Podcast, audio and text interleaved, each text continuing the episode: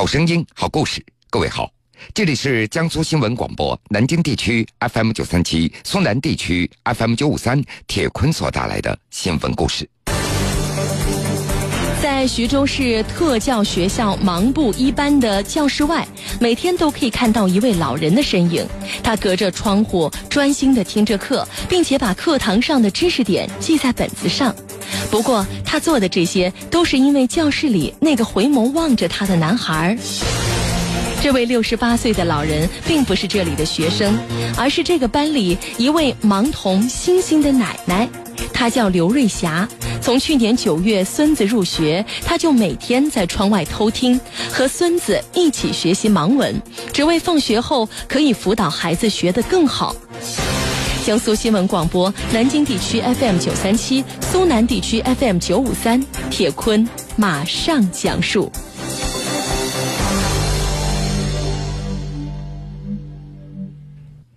今年六十八岁的刘瑞霞和八岁的孙子星星，他们原本居住在徐州铜山区柳新镇的陈塘村。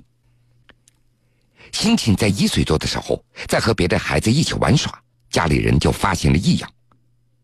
对于跑来跑去的小狗小猫来说，其他孩子都会表现得欣喜若狂，并且用目光在追随着，但是星星好像就从来没有看到过一样，毫无反应。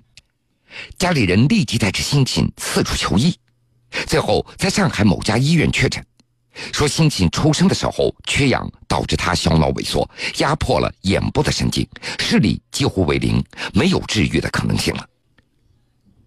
这份诊断报告就像一个晴天霹雳，让这个家庭陷入了悲伤。在星星两岁的时候，他又有了一个妹妹，迫于生活的压力。星星的父母多年前带着小女儿到外地打工了，一年才回来一次。由于爷爷也要照顾星星的妹妹，星星就和奶奶在家中生活了，祖孙两个相依为命。奶奶刘瑞霞也有着自己的顾虑，现在自己的身体还算可以，还能够给孙子做饭。如果以后自己不在了，这孙子什么都不会，该怎么生活呢？眼看着孙子一天天的长大，由于缺少方法，刘瑞霞怎么也教不会星星系扣子、系鞋带这样的最基本的生活技能。老人的心里也犯愁了，像孙子这样的孩子，一般学校是不会接收的，那该怎么办呢？去年年初，刘瑞霞打听到徐州有特殊教育学校，专门接收那些盲孩子，费用也非常低。他立即带着星星前去报名。去年九月，七岁的星星终于来到了徐州市特殊教育学校，成为了这里的一名学生。由于学校离家有点远，星星要住校才能够保证他日常的学习。但是孩子的生活不能够自理，也不符合住校的条件。刘瑞霞毅然决定在学校附近租一个小房子。房子虽小，但是也需要房钱。学费虽然很少，但是也得交饭钱。所以当时很多人也都劝刘瑞霞：“孙子反正什么都看不到了，学什么都没有用，你还花什么钱呢？你也不值得受那么多的罪。”听到这样的声音，刘瑞霞她却不认同。孩子虽然看不见，但是必须要学会盲文和一些生活技能。万一哪天自己走了，这孙子也能够活下去。所以再苦再难，都要让孩子到学校里。从星星入学的第一天开始，刘瑞霞每天早晨六点钟就起床，给孩子整理书包、穿衣服、做早饭，一路护送到教室里。但是很快，他就发现了一个问题：星星的学习能力非常弱。对于老师讲的内容，并不能够全部的掌握。由于小脑萎缩导致智力有点差，而且星星的手上还有点残疾，使用盲文板那都非常的费劲。刘瑞霞看到这儿，他就心想：这样下去肯定是不行的，要不自己也跟着一起听，听会了晚上再回家教孙子。虽然有了这样的想法，但是刚开始刘瑞霞还是犹豫不决。毕竟她也没有上过学，只有在十六岁的时候，在村子里上过一段时间的扫盲班夜校的课程，也认识几个大字，但是能不能学会盲文，他的心里也没有底。但是无论如何，反正从那个时候开始，刘瑞霞就开始来学校跟着学习了。起初，刘瑞霞怕自己在窗外听课会影响到老师讲课，但是。老师们在看到老人在窗外之后，不仅没有说刘瑞霞，反而刻意把教课的声音放大，还经常和老人进行目光交流，以确认老人是否听懂了。直到这个时候，刘瑞霞老人心中的那块大石头总算是落地了，他可以在窗外听课了。毕竟是六十八岁的老人了。刘瑞霞学习盲文这个过程是十分艰难，由于文化水平的限制，他很多东西也都掌握不了。每次有不会的，他都会请教老师或者是其他家长。有时候实在学不会，他还会急得哭。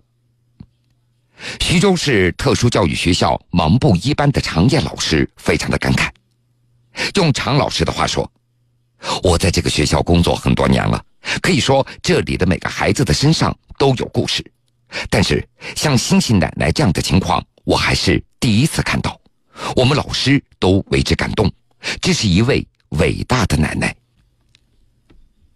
下午的四点十五分，一天的学习结束了，走读的孩子也被家长们都接走了，住校的孩子也都到宿舍了。这个时候，刘瑞霞并没有松气。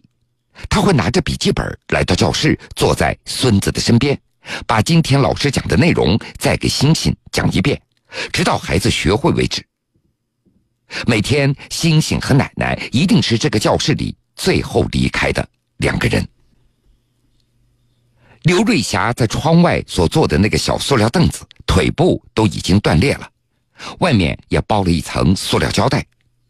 他舍不得花几块钱再买个新的。在老人看来，孩子能有现在的学习环境，那都是靠他节省下来的。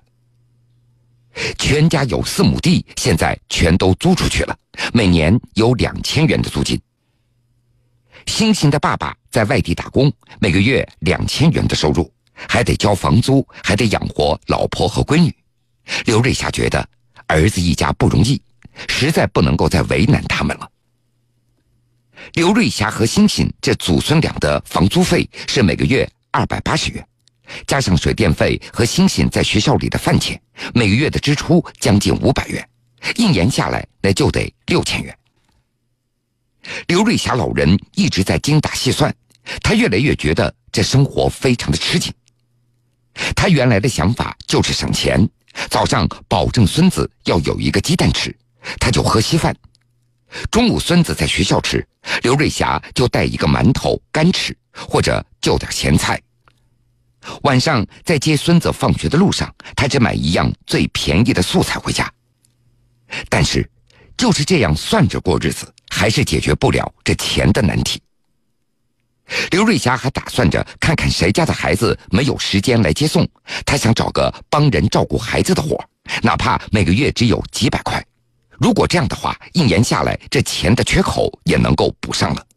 早点找到活，早点挣到钱，才能够保证孙子完成学业。然而，无论现在有多么的困难，刘瑞霞还是每天都在欣慰和感动当中度过的。再苦再难，他都有前行的动力。因为学校里的老师们在知道家里的情况以后，都对刘瑞霞非常的照顾，比如。每次学校里有捐助的衣服，老师也会立即联系刘瑞霞过去挑选。简陋的出租屋里只有一张床、一个衣柜，没有广播，没有电视。放学以后，星星拿着从同学手里借来的小收音机，听得不亦乐乎。晚上，老人看着孙子学习写作业。说到奶奶对自己的照顾。星星的脸上也会露出开心的笑容。独具魅力的声音，在你的耳边不曾离开。大家好，欢迎您收听铁坤所讲述的新闻故事。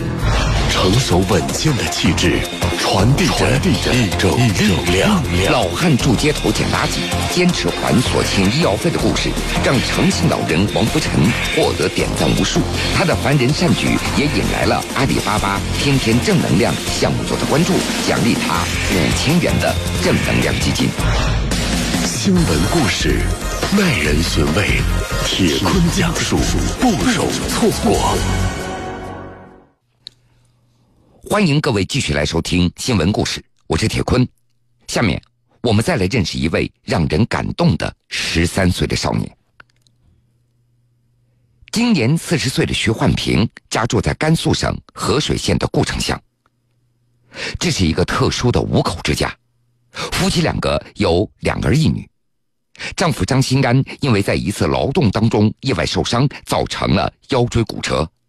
这家里所有的重担就压在妻子徐焕平的身上了，而徐焕平也是一名患有先天性双脚畸形的残疾人。大儿子今年十八岁了，二零一五年因为横颈动脉畸形、失血性贫血、糜烂性胃炎、肠梗阻住院治疗一个月。而更为糟糕的是小儿子。今年十三岁的小儿子张涛，在二零一一年曾经患有心包积液、肝腹水，在西安某家医院治疗之后，从此一病不起，时好时坏，也接到过好几次的病危通知单。肿胀的双眼和隆起的肚子让张涛变得是少言寡语，但是即便如此，病痛并没有让这个孩子放下手中的笔。虽然不能够去上学了，张涛就在家中一遍遍的写字。只要住校的哥哥妹妹一回家，就让他们教自己认字。只上过一年学的张涛，重返校园也就成为了他的梦想。在一次次与死神擦肩而过的病痛的折磨之中，张涛无数次的和妈妈徐焕平说：“妈，假如哪一天我突然走了，不能够在家中陪你了。”你就把我的器官捐给需要的人吧，这样你就以为我去上学去了。每次听到儿子这么一说，家里人都忍不住的偷偷的掉眼泪。好了，各位，这个时间段的新闻故事，铁坤就先为您讲述到这儿。想了解更多新闻，敬请关注荔枝新闻客户端和江苏新闻广播官方微信以及微博。半点之后，新闻故事精彩继续，欢迎您到时来收听。现实的是是非非，人生的悲欢离合，生活的酸甜苦辣。